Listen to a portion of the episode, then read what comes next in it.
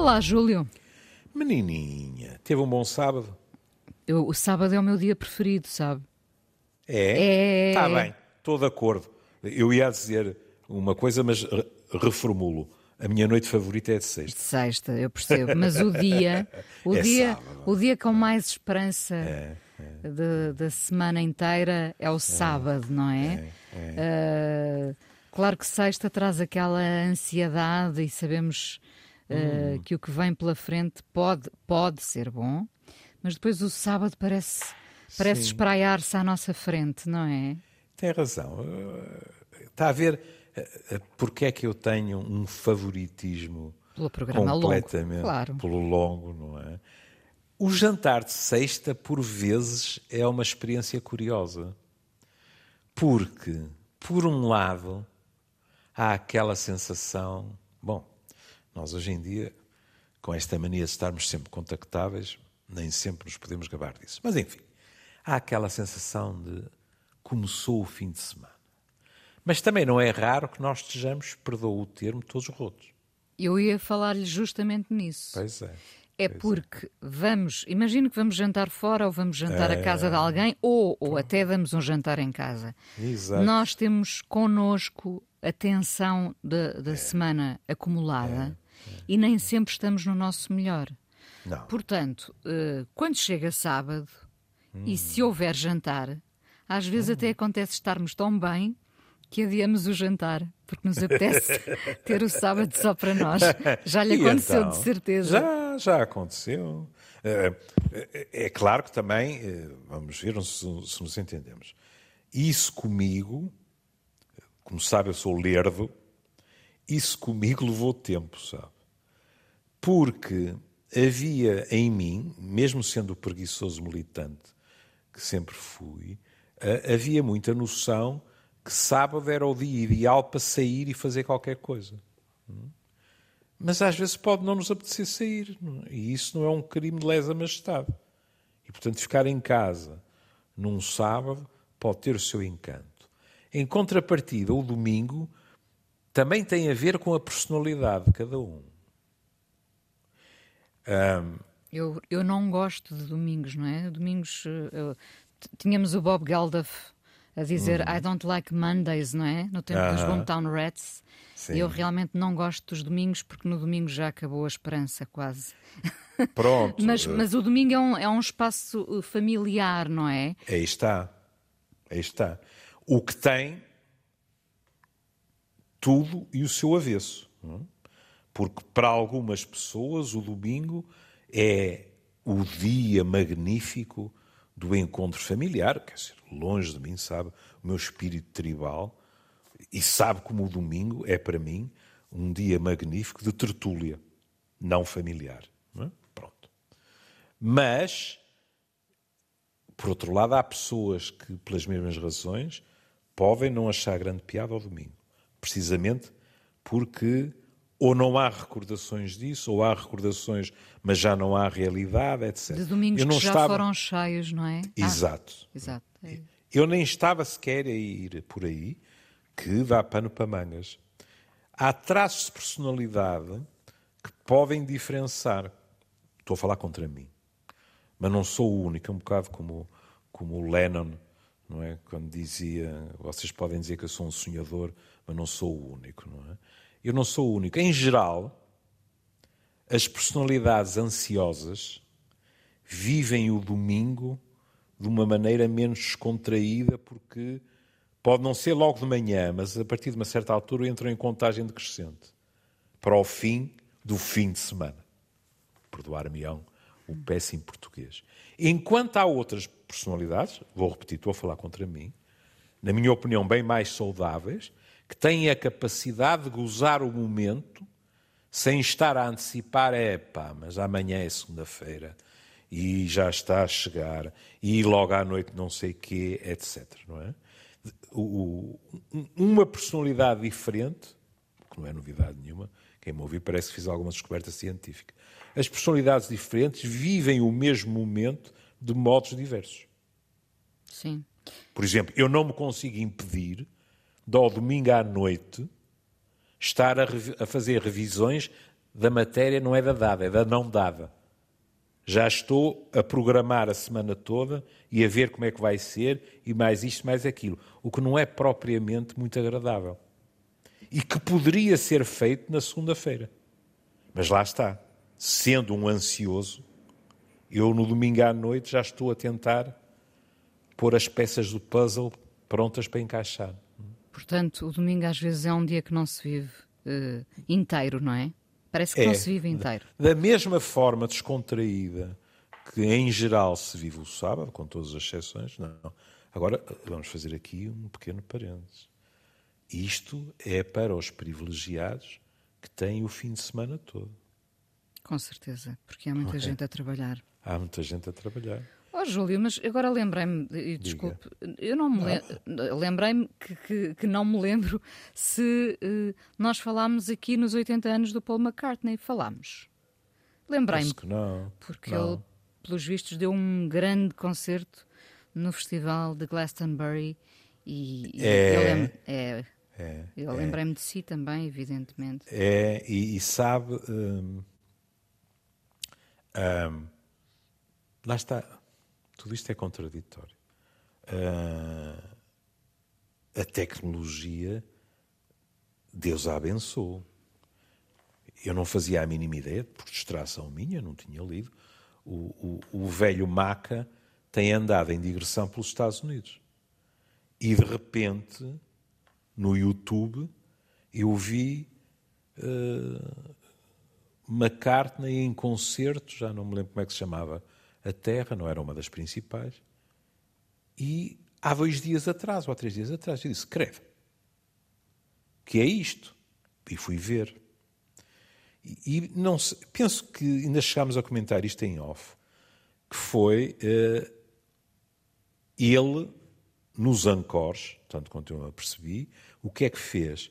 Aproveitou o filme do Jackson e pôs o Lennon a cantar uh, o I've Got a Feeling. Portanto, eles fazem o dueto que há no filme, mas de maneira diferente. O McCartney ao vivo e Lennon no ecrã. Lá está. O que a tecnologia permite, não é?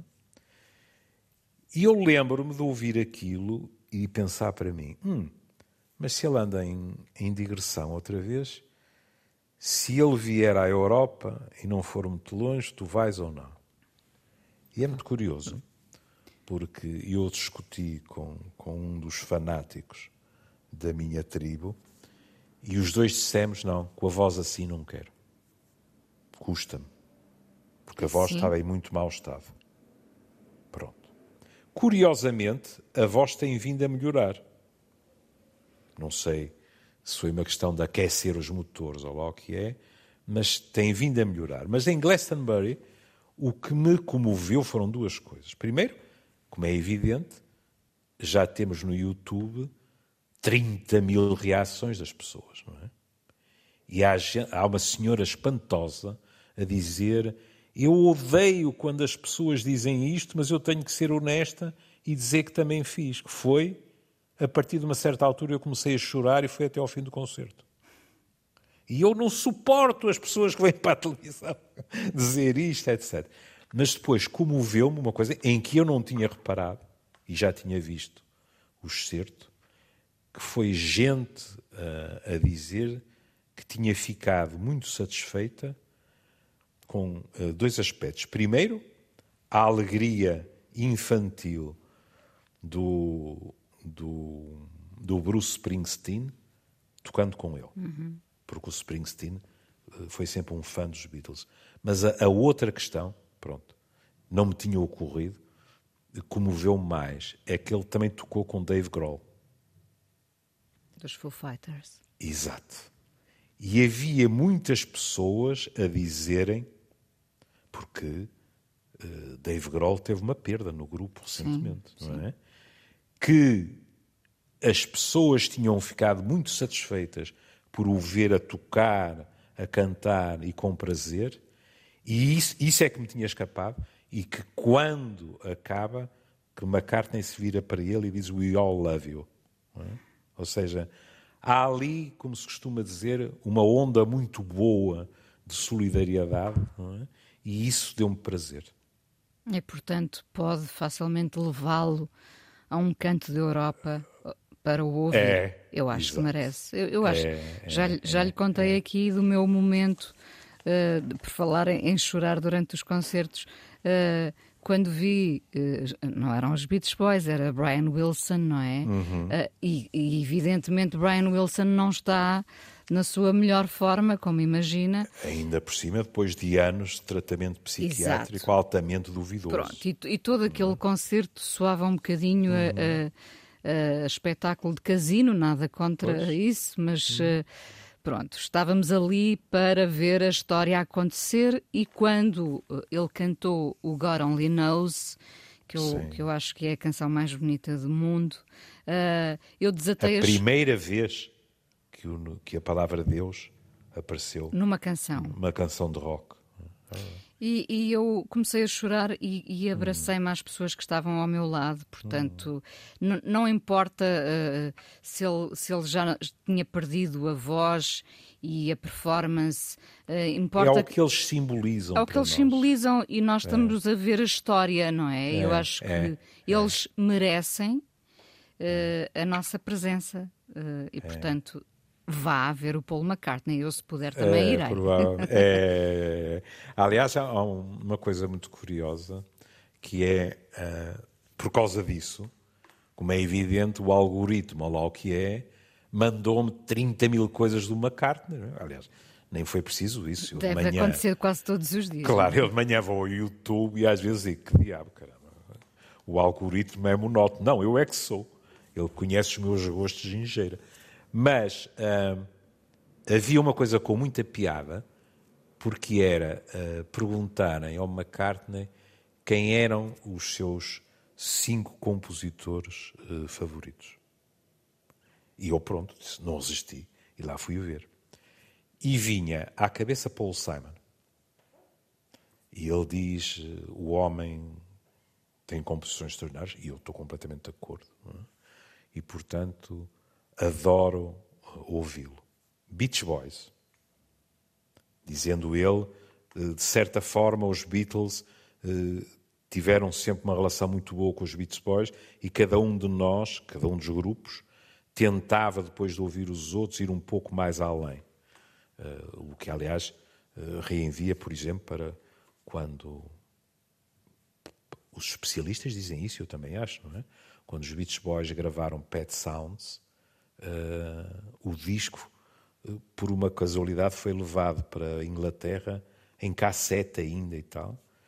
E, e, de repente estava a ser ouvido por quem? Por Lennon e McCartney. Que ficaram fascinados com aquilo e, não vou dizer que foram a correr, mas foram a passo estugado para o estúdio, não é? E saiu de lá Revolver, que também é uma obra-prima. Portanto, eles empurravam-se uns aos outros, não é? Depois eu fiquei muito, muito satisfeito porque ele põe lá o meu querido Neil Young, que foi uma surpresa. Eu, eu nunca pensei que ele ouvisse Neil Young e ele diz que Neil Young tem coisas uh, que ele admira muito. E, portanto, vai-me faltar um. Porque, em quinto lugar, de quem é que ele fala? E isto não é novo, mas é uma delícia. Ele diz: e John Lennon? Porque nunca aconteceu o John trazer uma canção e eu não pensar, vou fazer uma que pelo menos seja tão boa como esta. É? E é muito engraçado ver como estes mecanismos, digamos assim, eh, funcionam. Porque isto é saudável. Não é para tramar o outro, percebe? É o talento do outro que inspira. a espicaçar-nos. Sim, sim, sim, sim, sem dúvida. É, é muito, muito bom. É, é. Nós queremos ser melhores por causa do outro, não é? Uhum. É, é. E, e, e vou-lhe dizer. Uh, não é melhores, é. melhores que o outro, é melhores uhum. por causa do outro. Por causa do outro, sabe? E, e devo-lhe dizer que acho que, que nesse sentido. Uh, vou, vou-lhe contar uma história que talvez saiba mas uh, que também está documentada. O Art Garfunkel conta numa, numa varanda sobre o Central Park, mas assim uma coisa. E então ele está a contar que uma vez acabou com o com o Bowie, se não estou em erro, no célebre Dakota, em casa do, do Lennon e da Yoko. E que às tantas o John nos chamou à parte. E eles nem se conheciam. É fascinante. Que o John nos chamou à parte e que disse assim: Tu tens estado a dar concertos outra vez com o Paul Simon. E é verdade. Simon e Garfunkel depois reuniram-se outra vez e, e, deram concertos memoráveis. No Central Park, por exemplo. E então o Lennon fez-lhe uma pergunta extraordinária. Disse: Eu tive a falar, tu tens o teu Paul e eu tenho o meu Paul. E nós outro dia falámos e pôs-se a hipótese de tocarmos juntos outra vez. Como é que tu te sentiste com o teu Paul? É, é, é hilariante, não é? e o Garfunkel diz que ficou varado, não é? E que lhe disse: Ó oh João, o que eu acho é que se vocês ainda sentirem o que sentiam antigamente e, portanto, for bom, eu acho que tu deves fazer isso. E isto é muito curioso, porque eles, isso não aconteceu, mas pelo menos uma coisa aconteceu, que foi eles reconciliaram-se antes de Lennon morrer. E isso psicologicamente deve ter sido importante para McCartney. Muito, muito Tem importante. Tem que ter sido. Claro. É. É. Bom, Mas enfim, enfim uh, nós estamos a boicotar o programa. Estamos. É? Uh, que é uma coisa que raramente acontece, que é os, neste... os próprios boicotarem-se. É? Mas enfim. Neste momento já os ouvintes pensaram, eles uh, estão preguiçosos, nem sequer escolheram um tema é para verdade. o programa e, portanto, estão aqui hum. a falar das Encher coisas que, que, que, lhes dão prazer, que lhes dão prazer da música, hum. por exemplo. mas não, o Júlio escolheu um poema. Pronto, e aqui antes que me esqueça, eu escolhi um poema daqueles que todos os dias, e isto não é um exagero, todos os dias rouba a Raquel Marinho. No poema Ensina a Cair. Exatamente. E nunca agradecerei o suficiente à Raquel por aquilo que ela faz para todos, como é evidente, mas eu estou a falar é de mim. A quantidade enorme de poetas que eu não conhecia que ela me deu a conhecer, de vez em quando misturados com outros uh, da velha guarda que eu conheço, mas que eu transmito à minha gente no, na minha página também, e não é por acaso que a Raquel tem ganho prémios, etc. Tem sido um, um labor intenso, seguramente duro, mas que eu ainda não encontrei um, uma pessoa que vá lá pescar, que não esteja extremamente grata a Raquel, vai daqui um beijinho. E, e então, meu, e outro pronto. E então, ela, numa determinada altura, eh, publicou um poema, não sei se posso sequer empregar a palavra escola, mas enfim, eh, da poesia finlandesa. E de alguém que se chama Eva Kilpi. Não garanto esta esta pronúncia. Não é? Também não. Não. Finlandesa. É uma... Finlandesa. É, o poema é muito curto e fazíamos 30 longos com ele. Reza assim. Diz-me se incomovo, disse ao entrar, porque me vou imediatamente. Não apenas incomodas, respondi, como pões de pés para o ar toda a minha existência. Bem-vindo é lindíssimo. Não é? O, o, o outro São... chega, o outro, a é... outra não interessa. Não interessa. E remexe-nos. É. Uh, vira-nos do avesso. Podemos é. empregar aqui muitas e diferentes é. expressões, mas é isso, não é? Uh, como se nos dissesse: estava, aí, estava eu aqui posta em sossego hum. e tu vieste e, e, e pronto. E agora estou mais viva do que nunca. É, porque isto tudo indica é um reencontro. E é um reencontro depois de experiências que, vamos ser cautelosos, não terão sido todas muito felizes. Hum? E então, Desde logo, alguém, e aqui é o meu cinismo, não é? Que diz: diz-me se incomovo, porque me vou imediatamente.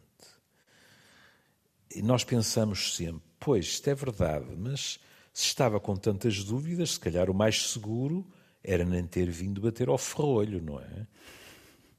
Mas a pessoa. Essas expressões que eu adoro, sim. A pessoa vem naquela, ora, ora, não perco nada em tentar. Pode ser que. Enfim. Pior que pode acontecer o quê? Espreita por aquele coisinho da porta, faz-te conta que não está em casa, ou insulta-me. Está bem, pronto, eu volto de costas, vou-me embora. Pronto, pimba. Mas arrisco-me até a dizer, de um modo assaz politicamente correto, diz-me se incomoda, disse ao entrar, portanto, já está a entrar, é? Só falta pôr o pé para não deixar fechar a porta. Exato. É? Porque me vou imediatamente. E não é que a hipótese que ele ou ela pôs é verdadeira. Qual é a resposta? Não apenas incomodas. Incomodar já seria mau. Nós temos o direito de não sermos incomodados, não é? Nos hotéis, o que é que diz o raio daquela coisa que penduramos na porta? Do not disturb. Não incomodar, não é? Que, aliás, não sei, já lhe aconteceu isso? Que ou sou eu que sou, que sou uh, uh, coca-bichinhos, que é estar em hotéis e uma pessoa sai de manhã e está do not disturb uma pessoa, eh, depois do almoço, está muito calor na cidade onde estamos e vem tomar um duche ou mudar de camisa e está do not disturb. Ao fim da tarde, continua do not disturb. E uma pessoa tem que escolher, não é? Que é o que é perfeitamente possível, já me aconteceu a mim. Ou as pessoas se esquecem do aviso, ou então estão a fazer turismo naquele quarto 24 horas por dia. Mas repara, as férias não são isso mesmo, não são um é fazer o que nos apetecer. do Not Disturb. É, Exatamente. É, eu acho que sim. Eu gosto, Pronto. eu por acaso sou fã do, do, do, not, do Not Disturb. Sempre que posso uso. Aliás, se pudesse, mesmo fora uhum. do hotel, tinha uma placa uh, pendurada do Not Disturb. Do, do Not Disturb, I'm here. Exato. Mas, portanto, não só incomodas, respondi. Isto é de uma simplicidade espantosa. Tem sete linhas. Uma das linhas tem uma palavra e tal, mas está cá tudo. Repare, nos três primeiros versos, alguém fala, diz-me se incomoda, depois há a descrição, disse ao entrar, é o próprio a dizer o que está a acontecer, porque me vou imediatamente, é de novo quem está a entrar a falar. E agora o esquema. Não apenas incomoda, está a falar para o outro e depois fala para nós. Respondi. Como pões de pés para o ar toda a minha existência. Irra. Ou seja, como e a, terminar, disse, E a terminar, bem-vindo. Aí está. Como a Inês dizia, é assim: estou aqui posta em sossego, que não morta, não é? Mas em sossego. E agora chega este fulano ou esta fulana e a minha vida vai ficar completamente do avesso, pés para o, para o ar. E, portanto... Porque às vezes... Em, diga, diga. Não, só para terminar. Em teoria, isto é reforçar a hipótese que é posta pela outra pessoa e cuja consequência, se se verificar, é a sua partida. Se eu te incomodo, vou-me embora. Hum. E o que se diz é incomodar tu estás a ser modesto ou modesta nas palavras. Incomodar é pouco. Isto é um terremoto na minha vida. Pois é, mas nós às vezes desejamos ardentemente pois é. Esses incómodos, não é? Porque há pois é. incómodos, é. vamos pensar que há incómodos bons. Mas, e também há incómodos maus, mas que não nos levam a não continuar a desejar aquela pessoa. Hum aos, ah, aos que não são bons, podemos dizer, podemos fechar a porta, não é? Está bem, mas, mas não é. Mas deixe-me alinhar aqui os neurónios. Aqui poderíamos dizer assim: este homem ou esta mulher pôs a cabeça em água a este homem ou esta mulher, que agora está numa vida calma. É? Então, por que raio é que o vai deixar entrar nessa vida outra vez? Olha, é, é o tipo de coisa que os computadores terão muita dificuldade em entender. É que não houve só coisas más. E, portanto, se calhar esta pessoa, que jamais seria capaz de o admitir em voz alta, esta pessoa tem pelo menos uma parte de si que queria muito que o outro voltasse. E perante o estímulo do outro, acaba por o admitir. E, às, ve às vezes, sim, porque às vezes temos esse duelo racional sim, sim. e irracional, não é? Porque o lado racional manda a que fechemos a porta de uma vez por todas, até, não é? Uhum. Sendo mais radical, e sim, sim. o irracional uh, abre a porta, escancara a porta e, hum. e, até pede para que nunca mais dali saia. Não? É? Pois, não é por acaso que nos cérebros que não o córtex é que estão os afetos, não é? Eu, eu li isto, em primeiro lugar fiquei deliciado. Devo-lhe dizer que, como é evidente, fui logo procurar outros poemas uh, da mesma autora e, e, encontrei coisas verdadeiramente deliciosas. Encontrei, encontrei uma coisa que, que depois lhe mandarei, mas que acaba assim. E quando chega a hora, tem de se desprender das recordações e dos olhos da alma e deixar de ressoar. Calar-se e dobrar as asas. Mas aconteça o que acontecer, a história continua, continua. Uma delícia. Isto é, é uma versão de Luís Felipe Parrado a partir. Estas coisas são complicadas, não é? A partir, a partir da tradução espanhola de Francisco Uriz, reproduzido em poesia nórdica, Edições La Torre. Portanto, está a ver. Isto foi traduzido para castelhano e depois traduzido para português. Mas quando eu li isto em associação, eu disse assim: espera aí, não faças as neiras, Júlio, sabe como eu hoje em dia estou mais inseguro nestas coisas. E fui verificar. E era verdade. A Diana Kroll, ela ainda está casada com o Costello. Eu não, não quer dizer, não, não soube se terão separado, mas uh, já for, que já foram casados e é. durante algum tempo, sim, mas não sei é. se continuam. Pronto. Eu lembrava-me de uma canção dela em termos de ambivalência e até que me faz sorrir, porque penso que se ela a tivesse gravado neste momento, eventualmente ia ser zurzida por uh, a letra ser politicamente incorreta. E fui verificar, e lá está, que é uma coisa que se chama do it again. E começa logo assim, veja isto. Oh, do it again. I may say no, no, no, but do it again. E depois até mete a mãe.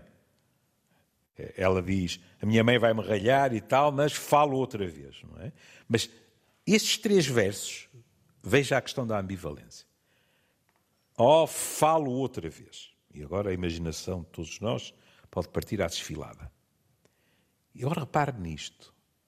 Eu posso dizer não, não, não, mas falo outra vez. Está a ver como isto seria complicado de ser composto neste momento. Sim. Não é? Voltamos à mesma questão sempre. E pronto. E, portanto, não estamos aqui a discutir, está fora de questão, não estamos aqui a discutir a questão do, do sexo consensual, etc. Embora há aí uma coisa complicada, que é quando determinados países e legislações dizem que tem que haver um sim expresso, isso é muito complicado na realidade. Porque há situações em que é quase impensável estar a perguntar a alguém, então podemos fazer isto e tu queres, e a outra pessoa dizer sim. Hum? A vida real não acontece desta forma, muitas vezes. Outras vezes sim, não interessa. Mas, portanto, não estamos a falar da questão do consentimento, logo do abuso, estamos a falar da questão da ambivalência. Que é alguém dizer: olha, há uma parte de mim que acha que tu és um autêntico letreiro a anunciar desgraça na minha vida, iluminoso. E, portanto, eu posso muito bem rejeitar-te, recusar-te, dizer que não, que não, que não, que não, mas insiste, faz na mesma. Aqui é alguém que está noutro patamar, que é, nem diz, podia dizer, olha, eu, eu posso dizer para te ires embora. Podia, podia vir isso no poema, não é? Aqui não. Aqui há alguém que a esse nível está completamente resolvido ou resolvida. E, portanto, diz, é verdade. Tu és uma desgraça para a minha vida, em termos de calma, etc, etc. Só falta acrescentar, bem-vindo e porquê é que te atrasaste? É? Porque o amor também se alimenta muitas vezes, não sempre, claro, mas muitas uhum. vezes dessa ambivalência. Claro. Claro. Do que nos tira o sono, o apetite. Claro. Uh, enfim, às vezes chamamos-lhe angústia, às vezes não chega a ser angústia, mas faz parte desse processo. Não sei se é do amor, se é da, será mais da paixão, não é? Uh, eu vejo sempre o amor como um processo já consolidado uh, e a paixão uma coisa mais no ar. Uh, e, e, aqui e vejo dois amantes, é assim, não, é? não é? Em princípio é assim, não é? Eu penso aquilo, que sim. Aquilo a que nós chamamos de paixão é algo muito mais borbulhante. Eh, eu sei que há pessoas que não concordam com isto e têm todo o direito, pronto. Uh, mas menos enraizado, por incrível que pareça, do que o amor. Porquê é que eu digo por incrível que pareça? Porque quando as pessoas estão apaixonadas, muitas vezes estão autenticamente obcecadas e, e, e só vivem a pensar no outro e mais isto e mais aquilo.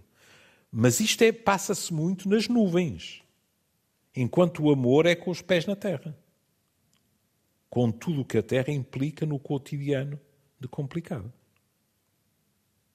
às vezes aqueles momentos divertidos que surgem algum tempo depois uh, com um pedido de desculpas da pessoa a dizer olha uh, eu não queria ter mandado tantas mensagens foi um absurdo uhum. naquela altura mas uh, enfim nós só fazemos esse, essas contas posteriormente admitindo que muitas vezes fomos até longe demais fomos ridículos mas é, é também é isso que se chama paixão não é?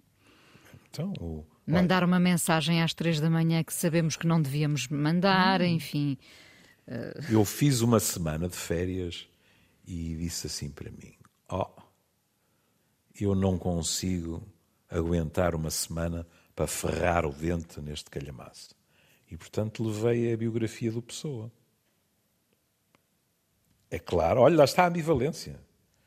Disse mal da minha vida a carregar o saco que são 1050 páginas. É? Mas, ao fim da tarde, no hotel, congratulei-me. E lá está. Todas as cartas de amor são ridículas. Claro. Bom, mas, mas, mas aí até estamos a falar de, de amor, não é? E, uhum. e de cartas. Uh Uh, e de um homem muito especial. De um homem muito especial. Do, dos, Uma pessoa tem muitas dúvidas ao ler aquilo. Dos devo termos dizer, carinhosos, que, que é, é, enfim. É, eu devo-lhe dizer que uh, tinha as maiores dúvidas de chegar uh, ao fim do, do livro. E cheguei, o livro, na minha opinião, é magnífico. Está escrito de uma forma apaixonante e, portanto, foram mesmo as 1050, não é? Mas realmente uma pessoa tem, como aliás os especialistas já nos diziam, tem uh, dificuldade em ver pessoa como alguém com a capacidade de se entregar à paixão e ao amor. Hum? Pronto. Alguém muito defensivo. Quer dizer.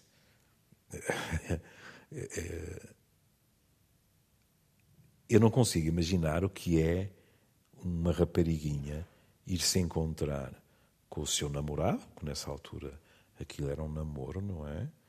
E de repente o namorado, que é o Fernando Pessoa, que ela conhece como Fernando Pessoa, dizer-lhe calmamente: Hoje não vim eu, veio o Álvaro de Campos. e o Álvaro de Campos ser contra a relação, não é? De tal maneira que ela depois escreve e diz: Podias não trazer o Álvaro de Campos na próxima vez. Exato. É uma coisa alucinante. É, ainda, Mas... ainda bem que o, que o Fernando Pessoa eh, viveu no tempo que viveu, porque neste tempo. Uh, com tanto que ele tinha para dar e deu e escreveu, uhum. uh, podia facilmente expressar-se neste, neste mundo com tantas distrações, não é? Não eh, concordo. Mas o, o que, concordo, mas o que é fascinante é que ele não precisava das distrações do mundo. Ele tinha um mundo mas, paralelo. Mas o mundo também não tinha tantas distrações, não é? é Hoje é em dia é difícil escaparmos. Pergunto, tem toda a razão. Pergunto-me quais é que o atrairiam e quais é que o horrorizariam, sabe? Sim. Sim. Por acaso ainda vou pensar nisso. Porque algumas delas seguramente seriam fascinantes para ele. Outras, se calhar, não. Seria, por exemplo, pensando, obviamente, nas redes uhum. sociais que tanto tempo levam às pessoas, seria uma coisa para o horrorizar. À partida diríamos que seria algo para o horrorizar, mas depois, não até sei. que ponto ele não, não é. poderia alimentar os seus hum. heterónimos com isto Exato. e aquilo, não é? Ele, ele fê-lo nas redes sociais do tempo. Sim. Não é? Sim, sim. Ele escrevia em nome dele e mandava outro artigo em nome de um heterónimo que, não raro, dizia algo oposto a ele. Agora imagine o que seria isto no Facebook. Suponhando, e só falando dos três heterónimos mais eh, conhecidos, é? bom, depois com, com o Salvador Sobral, o Alexander Search, também veio muito mais à tona, não é? mas os, os três mais conhecidos. Agora imagine que pessoa decidia ir para o Facebook e falarem os quatro. Não, ele podia criar uma página com vários amigos, sendo sempre ele, nem não é? a responderem uns mais, aos outros. Nem mais. Repare que pessoa, eu fiquei perfeitamente fascinado. Pessoa, numa determinada altura, cria um heterónimo que se diz médico psiquiatra e que está a seguir o senhor Fernando Pessoa. E então escreve a antigos conhecidos dele a pedir-lhes opinião sobre Fernando Pessoa. Isto é maquiavélico. Porque não passou pela cabeça dos interrogados que fosse o próprio Pessoa. E, portanto, mandaram as suas opiniões honestas. Ele era um rapaz tímido, mas brilhante, mais isto, mais aquilo. E era ele a averiguar o que pensavam dele pessoas do, do seu passado, criando um, um psiquiatra que o estava a tratar. Portanto, isso resultaria muito bem nas redes sociais. Se ele quisesse, sim, sem dúvida nenhuma. Entre insultos e muitas polémicas, com certeza. sim, sim, sim, sim. Agora estava, estava a ouvi-la e estava a pensar assim: pois, polémicas. O que teria feito o Almada Negreiros nas redes sociais? Sim, claro. teria sido um regabof. Mas, uh, voltando um bocadinho atrás, por estamos, exemplo... Estamos a terminar. Estamos? estamos. Então, ia-lhe ia deixar só duas questões que são frases feitas, digamos assim, uma delas, sobretudo, não é? Mas que é a velha história de que, quando heterossexuais, as mulheres não se apaixonam pelos bons rapazes e têm um certo fascínio por tipos que são esquinados. E os bons rapazes é para a irmã, para a prima, Esquinados, etc. etc. É, pronto. E muitas vezes, quando falamos com a pessoa, há várias justificações, mas não é raro que, quando se escava, em alguns casos, pelo menos, haja, haja a, a nostalgia de é comigo que ele vai mudar. O que levanta uma questão muito curiosa, que é, e se ele mudar, ela vai gostar da versão soft ou não? Vai ter a mesma piada ou não? Tem toda a razão. Em e, contrapartida... E, depois dos dias do desassossego, como será? Pois é, pois é. Em contrapartida, fala-se menos, mas é assim. E hoje em dia, com mulheres felizmente muito mais emancipadas, é ou não é verdade que muitos homens têm uma enorme ambivalência em relação a elas, porque os atraem mas eles se sentem ameaçados por, por elas às vezes. Porque são intensas, são apaixonantes, mas assustam. Uh, se são dóceis, falta-lhes qualquer coisa, enfim, exatamente, pronto. Exatamente. Espero que seja assim para sempre, sabe? É por isso é que o velho Alberoni dizia havia uma sexualidade extraordinária e uma ordinária. Lembro-me quando apareceu o livro do Alberoni me disse: é pá, que alívio, pá. Quando vi a coisa da sexualidade ordinária, pensei que ele estava a falar de prostituição. Desde logo vejo o preconceito, não é? E depois não tinha nada a ver com isso, não é? Era no sentido de habitual, sim, não é? Sim, em sim. contraponto à, à, olha, se quiser, à experiência da paixão, não é? Que é completamente fora do, do real a que estamos habituados. Bem, e falámos de tanto. Este programa foi um sortido, um verdadeiro sortido. Falámos ainda agora de Alberoni, de Fernando Pessoa, uh, da mulher que, que o Júlio escolheu, uh, de quem escolheu um poema, Eve Karin Kilpie. Falámos de Brian Wilson, falámos de Paul McCartney e John Lennon dos Beatles. E eu uh, aqui fazendo uma revienga termo. Ah, que, é? Uh, decidi que, que é? o, Júlio falou no Revolver, e então hum. vamos, vamos a 1966 numa canção uh, uh, feita pelos dois, Lennon e McCartney, Here, There and Everywhere, para ah, fechar hoje o programa. Se achar assinada bem. Assinada pelos dois. Pelos dois. Ela é de McCartney e reza a história que não a lenda, que Lennon que era muito parco em elogios, teria dito: essa é uma lindíssima canção. E vamos ouvi-la então. Ah, e até lhe vou dar um presente, sabe? Assim. Diga.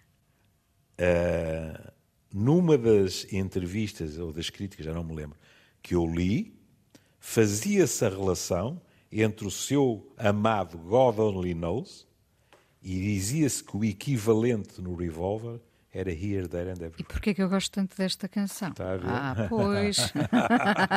oh, desde logo, por Deus está em todo o lado, não é? Pois é. Portanto... é. Pois ainda, ainda metemos aqui a Kate Bush ao barulho que voltou ao primeiro lugar dos tops é britânicos. por causa de uma série, Por causa é? da série do Stranger Things. É. E, e, também lá estava o A Deal with God, entre parênteses, não é? Hum, sim, sim. E foi hilariante que houve pessoas que julgavam que era uma cantora nova. Nos mais jovens. É? Imagino é? que sim, sim. ouve, ouve. Não sabia. Quem é esta? Pois, pois. Júlio, um tá, beijinho. Querida, um beijinho. Até amanhã. Até amanhã. Até amanhã. Até amanhã.